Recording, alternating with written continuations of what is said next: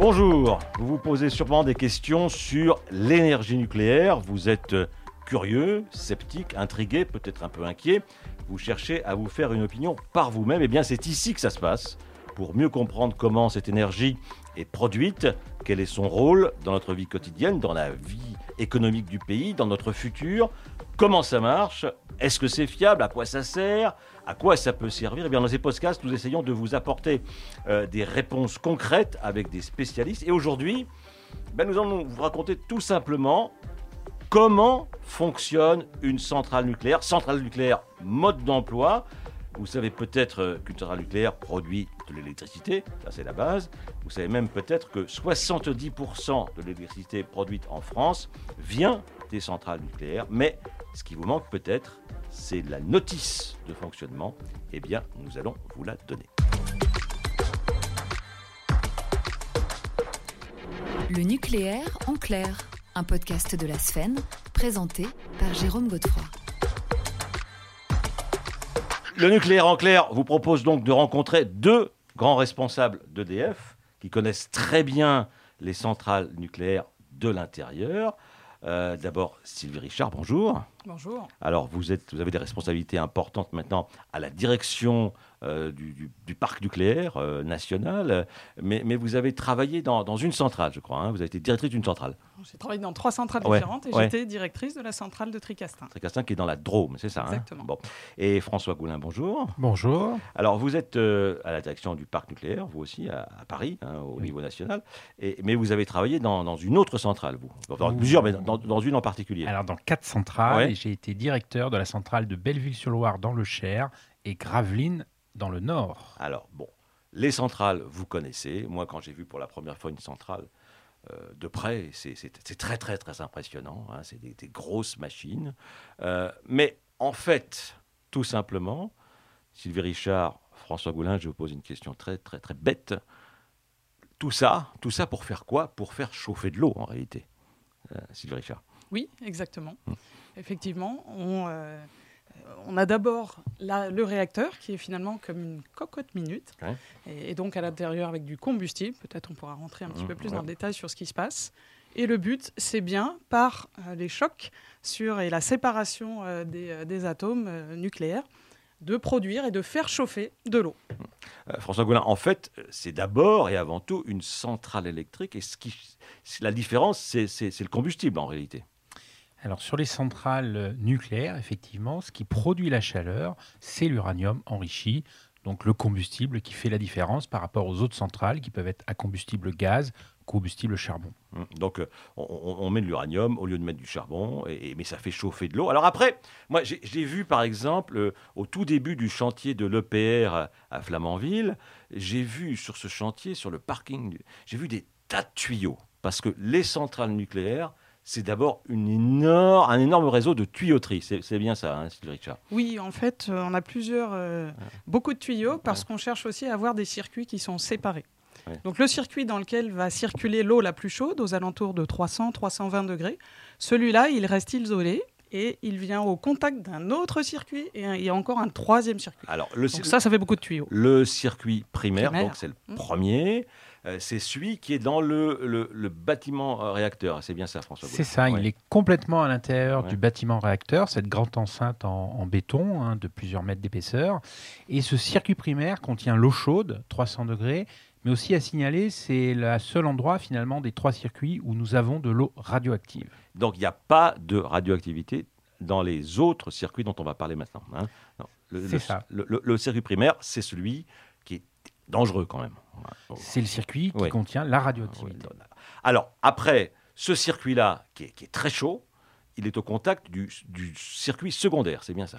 C'est bien correct. Ouais. Et donc le circuit secondaire, lui, sa fonction, ça va être de transformer de l'eau en vapeur. Mm. Euh, puisque dans le circuit primaire, nous ne l'avons pas précisé, l'eau, elle reste toujours à l'état liquide. Mm. Au secondaire, c'est de la vapeur. C'est de la vapeur, de la vapeur qui fait tourner quelque chose. Il fait tourner une turbine. Donc, comme d'une centrale à gaz ou à charbon, cette vapeur fait tourner la turbine. Et juste à côté de la turbine, entraîné par la turbine, nous avons l'alternateur qui produit l'électricité puisque finalement, vous l'avez dit, le but d'une centrale nucléaire, c'est de produire de l'électricité. Quand il y avait encore des dynamos sur les vélos, ça, ça disparaît. C'est une On- grande dynamo. C'est c'est une grande dynamo de vélo, donc qui fait, qui fait tourner quelque chose, et c'est ça qui, au bout du compte, fait de l'électricité. Alors, il y a, il y a un troisième circuit, euh, euh, Sylvie Richard. Alors, c'est c'est- il sert à quoi? Alors, ce troisième circuit, il sert au refroidissement. En fait, pour que la turbine tourne le mieux et euh, vraiment le plus vite possible, en quelque sorte, à la, à la vitesse qui aura été fixée, eh bien, ce troisième circuit va permettre de faire du vide et aussi, du coup, de refroidir pour récupérer l'eau et ensuite la, la réinjecter pour refaire à nouveau le circuit de vapeur. Parce qu'on est à, à quelle température, François Goulin, à ce moment-là? Alors sur le circuit primaire, euh, 300 degrés. euh, la vapeur, on va dire, c'est 240, 250 degrés. Et ensuite, c'est refroidi par ce troisième circuit. Alors pour Gravelines, c'est l'eau de la Manche qui est, qui est prise. Et par échange thermique, elle refroidit cette vapeur, qui se retrouve d'ailleurs en eau pour être réinjectée euh, dans le circuit. Alors, la, la Manche, euh, le- la mer, euh, mais par exemple, Tricastin, on n'est pas au bord de la mer. Alors, qu'est-ce que- qu'est-ce qu'on prend comme eau pour Alors, on est au bord d'une rivière, Ah ouais. donc on prend l'eau du- de la rivière, du fleuve. Ouais. Et, euh, et donc, il y a plusieurs options possibles. Mhm. Soit c'est l'eau qui est directement utilisée, euh, ou encore mieux, ou en tout cas, euh, ça, permet aussi d'utiliser l'air comme refroidissant. On peut avoir des tours aéro-réfrigérants. Alors, c'est les grandes tours très, très, très impressionnantes. Euh, quand on passe, quand on ne connaît pas comment, comment fonctionne tout ça, on se dit, alors là, c'est c'est des vapeurs nucléaires qui s'échappent dans l'atmosphère. euh, ça, ça doit être très, très dangereux. Mais François Goulin, c'est pas ça du tout. C'est c'est- c'est de la vapeur. Alors, il n'y a pas un gramme de radioactivité. Ouais. Et d'ailleurs, mon petit garçon appelait ça l'usine à nuages. Et en fait, on fabrique du nuage. Et en fait, cette euh, eau chaude, elle est euh, à l'air libre. Et elle ruisselle et euh, elle se refroidit. Et, et donc, elle produit de, de l'évaporation, de la vapeur. Alors, les centrales nucléaires, d'une manière générale, que ce soit l'eau de la mer ou l'eau des rivières, ça, ça pompe énormément d'eau. Hein, euh, Sylvie Richard Oui, ça se compte en tonnes. Ouais. Euh, si, euh, si je ne dis pas de bêtises, euh, on doit être à 50 tonnes. 50 secondes. tonnes seconde par réacteur. par réacteur. Ouais. Et, euh, et donc, effectivement, il y a quand même une partie qui est restituée. Ouais. Nous avons échangé tout à l'heure sur deux options.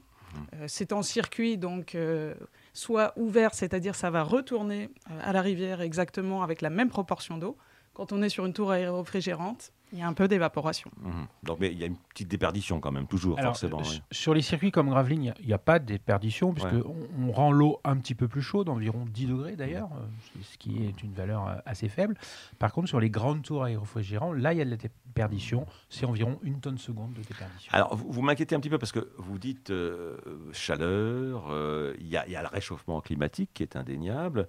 Euh, on reproche quelquefois aux, aux centrales nucléaires de, de, de- de chauffer de l'eau et, de et de la restituer quand même un peu plus chaude qu'au départ. Alors, il y a une tâche, en fait, il y a ce qu'on appelle une tâche thermique. Euh, je rassure tout le monde, elle est très très faible et, et de valeur euh, euh, tout de suite diluée dans l'eau de mer. Et Mm. euh, pour l'exemple de Gravelines, la tâche thermique, c'est uniquement euh, quelques centaines de mètres. Et, et au bout de 2 à 300 mètres, vous sentez pas du tout. Et en clair, il n'y a plus d'échauffement de, de l'eau.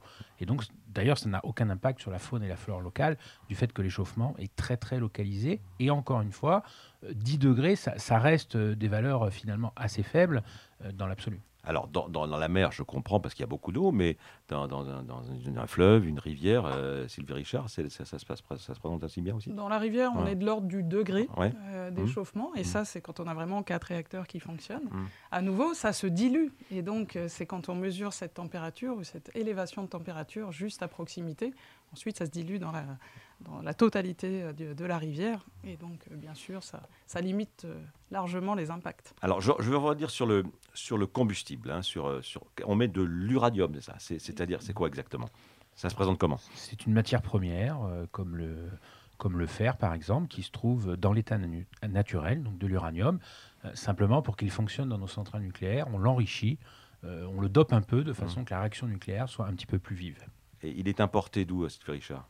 On en a dans plusieurs pays, euh, l'Australie, la Russie, on en a même un petit peu en France, euh, dans le Limousin. Si, je ne dis pas de bêtises, ce sont des mines qui ne sont plus utilisées. Voilà, en fait, ça se trouve quand même euh, à l'état naturel relativement facilement dans des mines. Alors, dans, vos centrales, ça arrive sous, sous quelle forme, François Goulin? Alors, il, arrive sous forme d'éléments combustibles. Donc, c'est, ça fait, on va dire, 4 mètres de haut, 30 cm de côté. Donc, un parallépipède, ça fait plusieurs tonnes par Mhm. ailleurs. Mais en fait, quand il est là, il a été fabriqué et travaillé par notre fournisseur de combustible.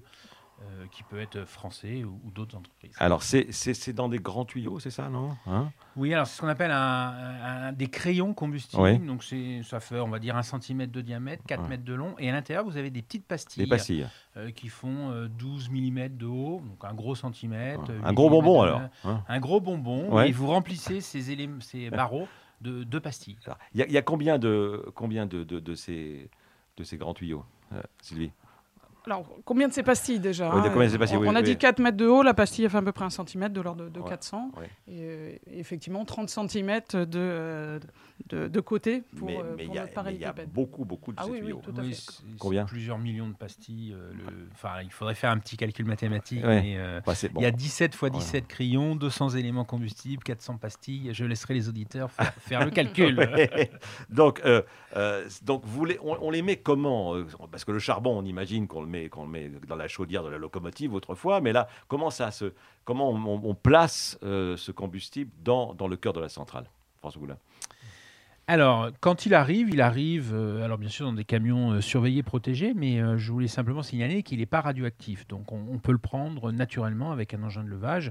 Bon, un assemblage combustible, ça, ça fait. Donc, au départ, quand il arrive dans la centrale, euh, dans les camions, euh, il n'y a pas de radioactivité. il, n'est pas. Alors, c'est un élément, euh, c'est un élément faiblement radioactif, mais vous pouvez le prendre à la main. Il Ah. n'a pas de dangerosité particulière au sens de la radioactivité, puisque la fission nucléaire n'a pas eu lieu. Oui, donc ça, c'est ce le, processus De de physique que vous allez Le opérer. la fission nucléaire, c'est le processus physique qu'on opère une fois dans le cœur du réacteur. Ouais. Et, et donc, quand il arrive, il, est, il est- il est stable, il est froid, je dirais. Ouais, Et donc, on, on le met ensuite dans la piscine combustible, sous eau, parce qu'on part du principe qu'à partir de ce moment-là, on le laisse en permanence sous eau. Sous l'eau, parce que l'eau, c'était un premier élément protecteur. Protecteur, une protection contre euh, les rayonnements ionisants, euh, par exemple, et, et le refroidissement. Alors, même si quand il est neuf, il n'a pas besoin d'être refroidi. Alors, Sylvie Richard, euh, euh, François prononçait le, le mot fission. Qu'est-ce Mhm. que ça veut dire? La fission, en fait, on parle d'uranium depuis tout à l'heure. Mhm. En fait, c'est l'uranium 235 Mhm. qui est euh, l'atome qui est fissile. Et donc, des neutrons vont être envoyés sur cet atome. Et donc, ça va le casser, ça va le séparer pour produire d'autres éléments. Et dans cette séparation, va se créer de la chaleur. Et ça va aussi libérer d'autres neutrons. Donc, comme ça, ça, ça poursuit le phénomène. Alors, il y a, il y a- après, il y a une réaction en chaîne. C'est-à-dire que ça. ça, c'est très, très important. Ça, on a l'impression que ça, ça s'emballe un petit peu, mais c'est ce- cet emballement qu'il faut contrôler. C'est bien ça, François Goulard Alors le travail des Ouais. opérateurs Ouais. en salle de commande, Mhm. euh, des techniciens de la centrale qui sont, euh, qui, qui sont à la manœuvre, je dirais, c'est effectivement de maîtriser cette réaction nucléaire et, et de ne- d'éviter l'emballement, comme vous l'avez très bien dit. Et donc pour ça, on utilise euh, d'autres éléments qui viennent consommer ces neutrons, en particulier le bore, qui est un produit euh, qui permet de manger ces neutrons. Et Sylvie, si ça se passe mal, si ça s'emballe, si on n'arrive pas à contrôler, qu'est-ce qui se passe le, le scénario catastrophe, c'est quoi? Alors, avant le scénario catastrophe, on a une surveillance en Ouais, permanence voilà, par ouais. des, des femmes et des hommes qui ont donc des Mhm. moyens euh, de, de réduire et, et d'agir. Nous avons aussi des automatismes, Mhm. et en particulier ce qu'on appelle des barres de commande, donc, euh, et donc qui vont pouvoir descendre de façon automatique et venir complètement autour des assemblages combustibles pour capter les neutrons et Mhm. stopper cette réaction en chaîne. Alors, Le cauchemar, vous avez été tous les deux directeurs de, de centrales nucléaires, c'est c'est quand le, le cœur est, est- est en fusion. C'est bien ça. C'est ça le, le- le- le- le scénario le, le plus épouvantable. hein. En fait, avec nos éléments combustibles, effectivement, euh, il, il y a la, la réaction nucléaire, si elle n'est pas maîtrisée, ça Ouais. conduit à un échauffement en fait. Donc c'est pas une explosion, Mhm. contrairement, Mmh, je dirais, à, mmh, mmh. à peut-être que la bombe légende. C'est pas une bombe atomique. C'est pas une bombe atomique. Ouais. tout, ça ne peut pas parce que physiquement il n'y a pas assez d'uranium 235 en particulier. Et, et donc on a un échauffement de la matière et, et nous c'est une fusion en fait. L'uranium, s'il est à très haute température, 2000 degrés environ, il fond. C'est ce qu'on appelle une fusion. Alors, en France, euh, sauf maintenant pour, euh, pour l'EPR qui est en construction à Flamanville, où il y a un seul réacteur, mais dans les centrales, il y a, il y a plusieurs réacteurs. hein. Ça peut être 2, 4, 6, c'est à peu près ça. hein. Oui, ça fonctionne par, par paire, effectivement. Euh, Gravelines, c'est 6 réacteurs. C'est six réacteurs de 900 MW Ouais. chacun. D'ailleurs, il y a une histoire assez, assez intéressante à propos de Gravelines. Les, les deux réacteurs que vous avez eu en plus, ils, ils sont- 5-6. Je crois que vous parlez des réacteurs 5-6. 5, 5 et 6 qui sont les, les réacteurs dont, dont on a une hérité en quelque sorte euh, après la chute du Shah d'Iran, c'est ça? Ah, je crois que vous, je vois que vous connaissez bien l'histoire de. Gravelines. C'est effectivement les tranches qu'on appelle les iraniennes et qui étaient destinées à l'Iran et que la France a refusé de vendre après la chute euh, du Chalian. D'accord. Donc, euh, c'est donc c'est 2, 4, 6. J'ai vu que dans pas mal de centrales, ou par exemple quand il y a deux réacteurs, il y a aussi de la place pour, euh, pour en faire d'autres des réacteurs. C'était prévu ça, plus ou moins. Oui, on a plusieurs sites Oui. où euh, l'espace foncier euh, permettait euh, souvent d'accepter quatre réacteurs. Et puis c'est une, c'est une paire, ce sont deux réacteurs qui ont été implantés. Alors, euh, les- on a parlé du fonctionnement, du combustible, mais alors c'est comme toutes les machines industrielles, euh, il, faut, il faut faire de la maintenance, euh, il faut réparer. Comment ça se passe? J'ai entendu l'expression arrêt de tranche. Qu'est-ce que ça veut dire, François Gaultier Alors, une fois par an ou tous les 18 mois, ça dépend des modèles de réacteurs, on arrête le réacteur pour faire des opérations de maintenance Ouais. et renouveler une partie du combustible. Ça veut dire que tous les réacteurs ne sont pas en fonctionnement en même temps, en général. Alors en général, alors après en hiver, on- notre, euh, dirais notre ambition, notre Mmh. objectif, c'est d'en mettre le plus possible sur le réseau. Et il est arrivé plusieurs hivers de suite d'avoir les 58 réacteurs en production. Mmh. Néanmoins, il est vrai qu'au printemps, été et début d'automne, on a euh, 2, 5, 10, 15 réacteurs qui peuvent être en arrêt pour maintenance. Et donc ça prend combien de temps, Sylvie, euh, ces, ces opérations? Alors, on a trois formats d'arrêt de tranche. Quand c'est un, un arrêt de tranche format court, Mhm. c'est une grosse trentaine de jours. Mhm. Les arrêts plus conséquents, où on fait de la maintenance tous les deux ans, plus élaborés, on est sur une cinquantaine de jours, 50, 60. Et puis, les grosses visites des 10 ans, euh, et là, ça va avoisiner les 3, 4 mois. Ça peut même être un peu plus long quand on fait des grosses, grosses évolutions sur l'installation. Est-ce que les techniciens qui, qui font ces opérations de maintenance euh, euh, dans les arrêts de tranche, parce que tranche ça veut dire réacteur en gros, hein, Oui, c'est exactement hein, ça. ces arrêts de tranche, est-ce qu'ils rentrent au cœur même du réacteur ou il y, y a des zones où on ne va jamais François Goulin Alors, ils rentrent dans le bâtiment réacteur Ouais. et ils font des opérations de maintenance euh, sur l'ensemble des équipements de, de ce bâtiment réacteur. Mhm. Et effectivement, il y a des zones euh, sur lesquelles on ne va jamais. Mhm. Euh, c'est une zone qui est sous la cuve, en fait, qui est condamnée à- Ouais. au démarrage du réacteur, et ce qu'on appelle le puits de cuve. Et c'est une zone, finalement, d'interdiction sur laquelle on ne peut pas aller. Alors, les centrales nucléaires en France sont sous l'autorité d'une espèce de gendarme très sévère qui s'appelle l'autorité de sûreté nucléaire, l'ASN. Qu'est-ce qu'ils font les gens de l'ASN Alors, je ne dirais pas qu'ils sont sous l'autorité de la SN. L'exploitant, il est Oui. unique, c'est. EDF. Euh, on représente ici, Ouais. euh, euh, voilà, qui est représenté ici. Mais euh, c'est si j'interviens, c'est que je pense qu'il faut être clair. Il n'y a qu'un seul responsable de la sûreté nucléaire en France, c'est l'exploitant des centrales Donc nucléaires. EDF. ouais, ouais.